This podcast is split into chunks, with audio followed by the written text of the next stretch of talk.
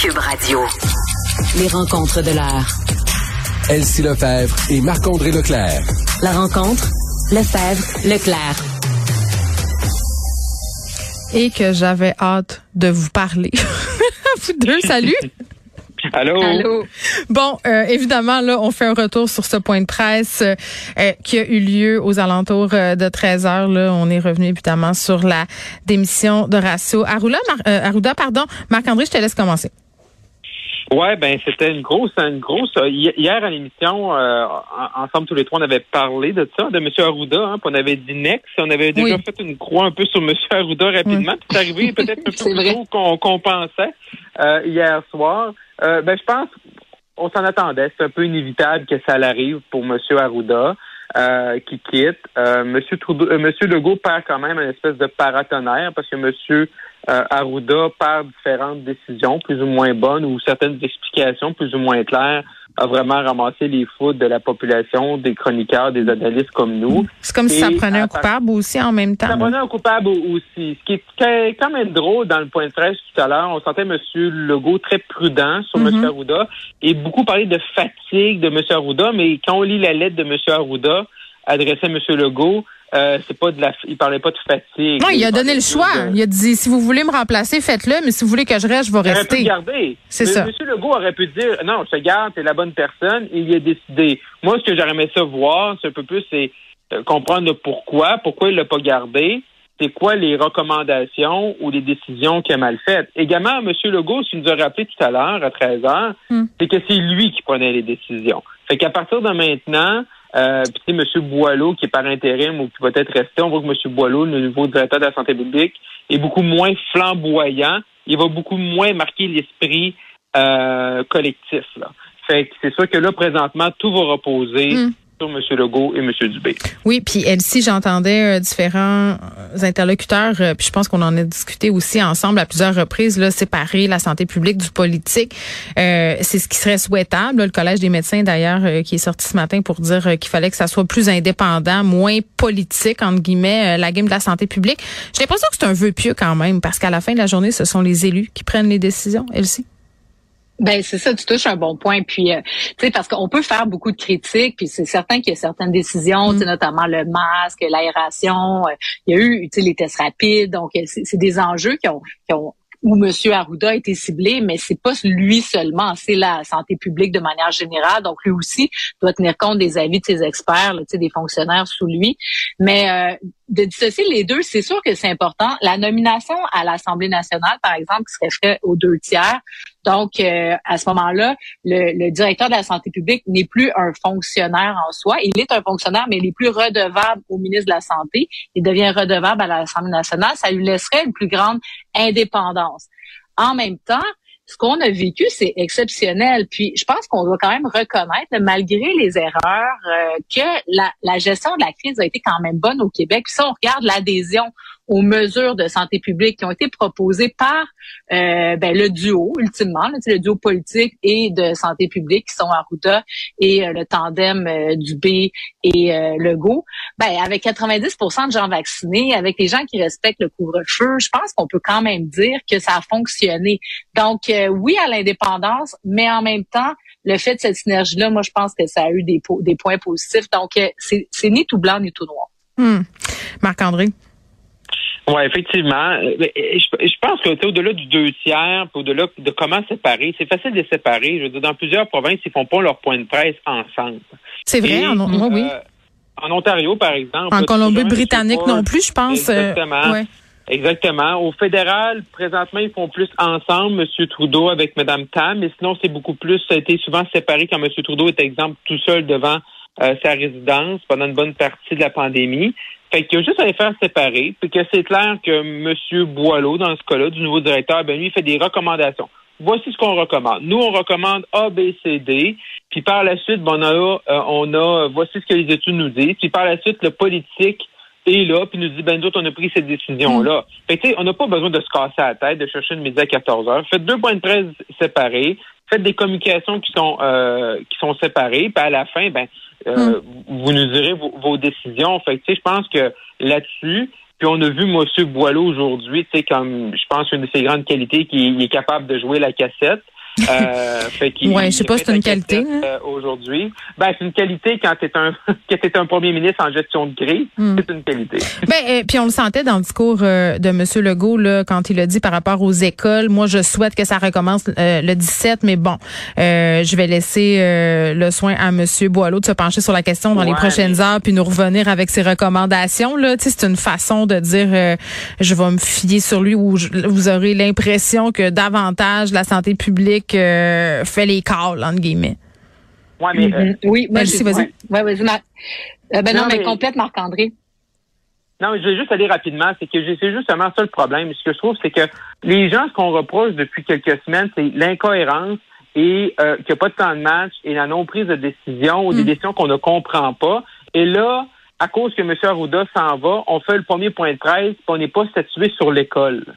Ben moi, je euh, capote. Euh, deux petits mots à la fin, là. J'étais comme, ben voyons, tu sais, c'est ce que les gens veulent savoir, c'est quand est-ce que je peux me faire vacciner une troisième dose? Quand est-ce que je peux faire vacciner mes enfants deuxième dose? Quand est-ce que les ados vont pouvoir avoir une troisième dose? Puis est-ce que l'école rouvre? C'est ça qu'on voulait savoir. Monsieur Boileau, on a pu faire le point de presse à 6 heures à soir, puis qu'il prenne l'après-midi pour ses écoles, puis qu'il y ait une décision à 6 heures à soir. C'est ça qu'on attend? Là, on n'a pas de décision pour attendre à jeudi. Imaginez pour les parents, mais aussi pour les enfants, mais les professeurs également. Mais les directions d'établissement, je veux dire, se retrouvent. Ben, écoute, hier, je parlais à une directrice de garderie privée, euh, puis c'est un peu le même scénario dans nos écoles. Là. Ils, prennent des décisions avant que la santé publique envoie leurs recommandations parce qu'ils utilisent leur gros bon sens et se fient un peu à ce qui s'est passé précédemment. Donc, se disent, bon, ben, on envoie les enfants chez eux avec les cahiers parce que ce sera visiblement école à distance. Ça, c'est les écoles qui ont décidé ça, là. Je veux dire. Euh, puis, là, on se retrouve euh, avec un 17 janvier qui arrive à grands pas. Où est Jean-François Robert? Ça, c'est l'autre question. La question de la ventilation, ce n'est pas réglé. Euh, je parlais avec Nathalie Granvaux juste avant vous. La plupart des enfants à Montréal, là, c'est pas très chaud l'indice de vaccination là, pour les 5 à 11 ans. on retourne tout ce beau monde-là dans la poudrière. Comme... Ben, Exactement, parce que le, point de la vaccination des enfants 5-11 ans, on n'en parle pas. Mm. Puis euh, j'entends pas M. Legault. C'est la confusion. Écoute, Elsie, j'ai ben, tweeté là-dessus. Là, bien des gens pensent encore que ce qui est recommandé, c'est huit semaines. Et là, je le répète, ben là, c'est ce qui était recommandé au départ. Le fabricant recommande trois semaines. On est revenu à ces trois semaines-là. Je veux dire. Mais ça, c'est pour la deuxième dose. Exact. raison. Mais on parle. Mais il y a aussi le 40% au Québec d'enfants qui sont pas vaccinés. Exact. Puis 50 à Montréal qui sont même pas vaccinés une seule dose. Puis on n'a pas de message clair de dire aux parents allez faire vacciner vos enfants dans les centres de vaccination. Ah, mais ça, je suis pas d'accord. On, parents on tape sur qui pensent que c'est à l'école? Ah non, oui, mais oui, je comprends ce que tu veux dire. On n'envoie pas des messages là, mm. de force par rapport à la vaccination des enfants. C'est comme un sous-dossier. Mais c'est délicat. Pour revenir un peu ben c'est délicat, je comprends, mais en même temps, si c'est recommandé par la santé publique, là, mm-hmm. à un moment donné, c'est recommandé ou c'est pas recommandé. Euh, en France, là, il y a plus d'une dizaine de vaccins qui sont obligatoires. Moi, je comprends pas à un moment donné là, qu'on est là, ah oui, mais là, les parents, les 5-11 ans sont plus fragiles. Ben non, on recommande la, vaccination, donc allons se faire vacciner. Juste pour revenir sur euh, Arruda puis euh, euh, puis le nouveau directeur, moi, j'ai trouvé que c'est pas tant la proximité des deux, parce que comme je disais tantôt, il y a quand même eu un bon tandem entre les deux, mais clairement, mm. je sais pas si c'est une fatigue, un manque d'organisation, mais pour la dernière vague, là, euh, les, puis on en avait parlé d'ailleurs au retour des euh, de, de, la, des vacances d'été.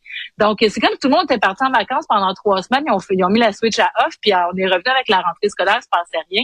Ça a été la même chose pour Omicron. C'est comme tout le monde avait les pieds sur le pouf, puis on n'a rien vu venir la troisième dose, le dépistage, les tests rapides, on s'est retrouvé dans la situation actuelle. Donc c'est sûr que M. Arruda paye le prix de ça, mais ultimement c'est toute l'organisation, le temps et politique qu'administrative, fonctionnaires qui l'ont échappé pour euh, cette dose-là. Bon, parlons pour cette euh, vague-là. Oui, puis je veux qu'on se parle euh, du système de santé. je ne sais pas si euh, vous avez suivi, vous autres, le bout sur les hospitalisations. Tu sais, je comprends là, que l'indice pandémique va être mesuré avec les gens qui sont aux soins intensifs, ça c'est clair, là, mais euh, quand M. Legault a dit, euh, comme pour un peu faire diversion, là, ah, tu sais, comme faut faire attention avec le nombre d'hospitalisations, ah, les décès. moi, ce que j'ai compris, c'est qu'il il prenait comme huit détours pour nous dire que finalement, on n'était pas plus pire qu'ailleurs, ce que je trouve toujours un peu malheureux là, comme stratégie quand il essaie de faire ça, M. Legault, là, Marc-André. Ouais, mais c'est ça, c'est toujours le même argument qu'au Québec, on Ouais. compte mieux que les autres. On Ouais, est comme les seuls qui On a des maths on a des maths spé- spéciales. Exact. Mais là, ce qu'on comprend, c'est qu'on met tout le monde. Dans les hospitalisations, puis Oui. dans les décès, que tu rentres avec la COVID ou que tu l'attrapes là-bas ou que tu que aies un problème au pied, mais finalement, tu as la COVID, Mm. t'es es rentré COVID. Fait que là, là, dans le fond, avant, là, on a, marqué- on a parlé beaucoup de ça cet automne, hein, tu sais, les chiffres, les données, puis on a fait beaucoup, on a parlé beaucoup de ça. Là, c'est comme si, avant les fêtes, on avait une boussole qui était comme là, de, tu sais, que désorientée, mais là, on n'a plus de boussole. Fait qu'on n'est plus capable de savoir vraiment ce qui se passe sur le terrain, Mm. ce qui se passe dans nos hôpitaux, parce que les hospitalisations, ça veut plus vraiment rien dire, parce qu'il y a des gens qui sont vraiment malades de la COVID qui sont rentrés, puis d'autres exemples, comme M. Dubé dit souvent, une femme enceinte qui arrive malade de la COVID, il faudrait seulement des soins spéciaux parce qu'il faut plus l'isoler, la mettre à part, tout ça. Fait que là, ça, on ne sait plus. Fait que là, il faut se rabattre au dernier dominateur, Mm. qui est maintenant rendu l'indicateur clé, qui est les soins intensifs. Parce que là, si tu es rendu aux soins intensifs, c'est parce que là, tu étais vraiment malade de la COVID. Fait que ça commence à être un peu difficile de voir. Et là, ça, ça a un impact, tu sais, parce que quand on dit rouvrir les écoles, à l'époque, monsieur, à l'époque, mais la semaine passée, monsieur Dubé disait faut regarder les, les hospitalisations, mais même ça, on n'a plus le vrai portrait. Fait que ça Ouais. va mal dans les hôpitaux, mais ça va mal 9 sur 10, 10 sur 10, 12 sur 10, 15 sur 10. C'est dur à quantifier présentement. Fait qu'on n'a plus de boussole. Là, c'est que rendu, euh. Marc-André, on, on sait que ça va mal. Là. La différence entre est-ce que ça va mal ou ça va très, très mal, là, je veux dire. Rendu Ouais, là, ça va juste, c'est juste une ouais, catastrophe. Là. Comment tu ramènes les jeunes à l'école? Parce que ça on- aille en ce que moment, j'ai, ben, écoute, tantôt, je disais à, à Dr. Granvaux, la plupart des parents, là, puis j'en suis rendu là, c'est tellement invivable le télétravail, puis impossible avec le travail à distance. Euh, beaucoup de gens se disent, ben, retournons les enfants à l'école, puis on pognera la COVID, puis ça sera ça, là. Euh, il faut recommencer à vivre. Puis elle me disait, ben oui, mais ok, je comprends cette façon-là de penser, mais pensez aux hôpitaux. C'est, elle a complètement Ben, raison, là. Euh, ce qui nous amène, ouais. ouais, ce qui nous amène à parler de ce fameux 10 de personnes là, qui est pas vaccinées, qui représente 50 des gens aux soins intensifs. La contribution santé, euh, là, je regarde sur les médias sociaux, là, euh, il y a des gens qui trouvent que c'est le temps qu'on en arrive là parce qu'on aurait tout essayé. Là, il y en a d'autres qui trouvent ça radical. Moi, je fais partie de l'équipe euh, du monde qui prétend qu'on qu'on est peut-être rendu là. là. À un moment donné, assume que tu veux pas te faire vacciner, vis avec ta décision. Euh, Marc-André, je te laisserai peut-être euh, commencer là-dessus. Ben, moi, ce qui, ce moi, ce que, ce que je, je trouve fabuleux avec M. Legault puis la CAQ, c'est comment ils sont des champions de la diversion, hein. Oh, cette idée-là n'est pas arrivée hier, n'est pas arrivée la semaine passée lorsqu'on parlait de SQD, SAQ, SQDC. C'est, aujourd'hui, au lendemain du départ d'Arruda, pour amener un autre sujet, hein. Comme on s'appellera le, le- le ministre des Nordiques, pour pas qu'on parle, là, d'une enquête dans les CHSLD. Oui, là. mais ministre des Euh, Nordiques versus contribution santé, là, on n'est pas en même place. Non, non, on n'est pas à la même place, mais on est dans le même. La diversion. Puis La stratégie. En politique. Oui. C'est de la stratégie. J'ai travaillé 10 ans en politique, puis à un moment donné, j'étais arrivé avec un politicien, il y avait un, un discours important, il y avait un sujet dans l'actualité, on a sorti de quoi pour faire diversion. Les journalistes, après, ont parlé de l'autre sujet, on a évité le sujet qu'on voulait pas parler. Fait que, tu sais, c'est, ça, c'est là. Moi, je, est-ce que est-ce que c'est légal? Est-ce qu'on peut l'appliquer? Euh, comment ça va se faire? On a vu que on voulait vraiment faire la vaccination obligatoire dans les avec les infirmières, ça n'a pas fonctionné. Mm. Cette idée-là, on n'a pas beaucoup de détails. Est-ce que ça va aller jusqu'au bout? Moi, ce que j'aimerais, c'est une vraie réflexion sur qu'est-ce qu'on fait avec les non-vaccinés. Là, on attend la vaccination obligatoire. Les gens pensent qu'on va rentrer des maisons avec des fringues pour vacciner ceux qui sont pas vaccinés. Non. Là, on a une taxe santé, euh, une contribution santé. Euh, là, la SAQ, SQDC, là, je pense que ça va prendre un vrai... Les taux se resserrent. Les taux se resserrent, mais il faut, faut avoir une vraie discussion. On peut Ouais. pas juste lancer des idées Ben, à écoute, euh, Marc-André, oui, je, je sais pas, dans le sens où je trouve que toutes ces mesures là, dont tu parles, là, la SQDC, la SAQ, euh, le passeport vaccinal, c'était une obligation déguisée. là, C'était pour pas en venir à la Ouais. vaccination obligatoire. Euh, la contribution santé, j'aurais pas tendance à mettre ça dans le même panier que ces mesures-là. là. À mon sens, ça va vraiment plus loin et c'est rendre ça obligatoire en quelque sorte. Là, c'est le clou dans le cercueil là, pour de vrai. Puis, Vas-y, Lucie. j'ajouterais que le, ben, l'objectif aussi, il faut se rappeler, là, moi, je vais essayer d'être positive, là, puis d'y aller dans le sens euh, du bien commun. Ouais. L'objectif, c'est d'augmenter la vaccination trois doses. Ben, première, deuxième, troisième dose, ultimement, là. Mais c'est la vaccination la clé du succès. On le voit, là. Plus on est vacciné, moins les symptômes sont graves et moins il y a Mm. hospitalisation puis de pression sur le réseau de la santé. S'il y a bien quelque chose qui risque de fonctionner, on peut le crier, mais ça va fonctionner. Rappelons-nous quand on a mis, là, euh, les amendes salées pour le Ah, c'est avec l'argent qu'on on a mis le les monde. amendes salées. Ben c'est ça, sur le, le- le- la ceinture de sécurité. À un moment donné, euh, possiblement que ça peut faire une différence. Monsieur Dubé, je ne sais pas si c'est ça, ça, se corrobore, mais cette semaine, en entrevue, il disait que suite à l'annonce de la SAQ, de la SQDC, on était passé de 1000 à 5 6 000 personnes pour les premières doses chaque jour. Donc, est-ce que ce sont des mesures qui vont faire une différence? Possiblement. Puis, ultimement, ben ça nous coûte cher comme société là, c'est cette hmm. pandémie là. Ben, Et donc, si tu peux pas participer, puis après deux ans, c'est pas fait vacciner, ben là, à un hmm. moment donné, là, je sais pas que ça te prend. Ben, j'entends l'argument suivant. OK, mais là, c'est quoi le rapport euh, de cette contribution santé? Tant qu'à ça, on va demander une contribution santé aux gens qui fument, aux gens qui boivent trop. C'est pas la même affaire. Là. Ben, ils payent déjà, premièrement. Ils payent des taxes sur les cigarettes. Ils payent des taxes ah, sur l'alcool. Ouais, c'est un bon point. Puis, ben, c'est ça. Puis l'autre affaire, ben, on n'est pas dans une pandémie mondiale parce que je sache, on n'a pas euh, fermé des hôpitaux, des affaires de délestage stade 4, etc., euh, fermé les écoles, etc., pour des gens qui fument. Je sais que c'est nocif, je sais que c'est mauvais, puis que ça a des coûts importants clairement, là, c'est documenté. Mais là, on est dans une situation critique, donc euh, situation critique, mesure euh, exceptionnelle. Marc-André? Moi, ce qui, ben, moi, ce qui, ce qui, ce qui me tanne, c'est que on regarde, moi là, je, je, je, je, suis doublement vacciné ce soir. J'attends là, c'est moi, je, je, je T'as quel âge là? Euh, Tu peux nous dire Moi j'ai 38. Aïe. là, ce soir, ce soir, je vais de, vers 21 h probablement où mon groupe d'âge va ouvrir. Je vais chercher ma troisième dose. Il n'y a pas de problème avec ça. C'est que quand on parle de ça, c'est qu'après ça, le gouvernement, on parle pas des autres affaires. Tu sais, je veux dire, il, y a un manque de personnel. Qu'est-ce qu'on fait avec ça? Notre réseau de la On va les inventer. Vous savez pas On va en fabriquer des infirmières ouais, mais on en parle. Là. On en parle. Ils ont tout essayé. là. Ils ont donné des primes. Des... Ben oui, mais. Hey, calmez-vous, criez pas là. c'est comme il y a, il y a un mirage un peu, tu sais, sur les. Tu sais, ok, d'un coup, c'est présentement si on vaccine 100 des Québécois, est-ce qu'il y a des gens qui sont hospitalisés? La réponse est oui. Est-ce qu'il y a des gens qui vont être aux soins intensifs? Oui, beaucoup moins sans doute. Mm-hmm. Euh, bon, euh, mais est-ce que est-ce que ça va régler tous les problèmes? Non. Et je trouve que souvent les politiciens, puis on l'a vu la semaine passée avec M. Duclos, déclaration plus ou moins habile en disant mon opinion personnelle, en lançant un débat comme ça, vaccination obligatoire.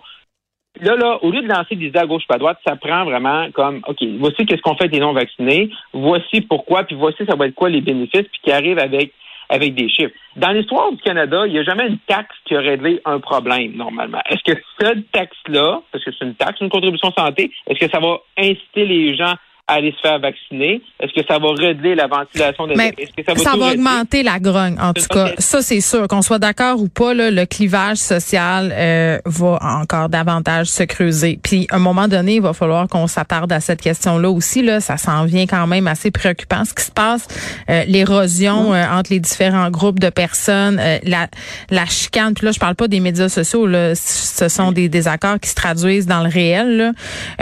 mais bon, évidemment, là euh, Marc-André, ta stratégie de diversion, euh, tu fais bien de le souligner, mais en tout cas, je crois que quand même, euh, c'était une mesure qui était, entre guillemets, nécessaire. Je ne vois pas qu'est-ce qu'on pourrait faire d'autre sauf obliger la vaccination. mais attendons, qu'elle soit annoncée puis mise en place aussi. Ah oui, ben peut-être, t'as raison. OK. Des infirmières, c'est fait, ça, là, le 15 octobre. Ah, c'est vrai, oui. Ben, écoute, on sait que la CAQ est quand même bien à l'aise dans le rétro-pédalage. On verra ce que l'avenir nous réserve. Moi, j'aurais aimé ça entendre davantage parler des écoles, puis je repose ma question, où est le ministre Roberge. À demain.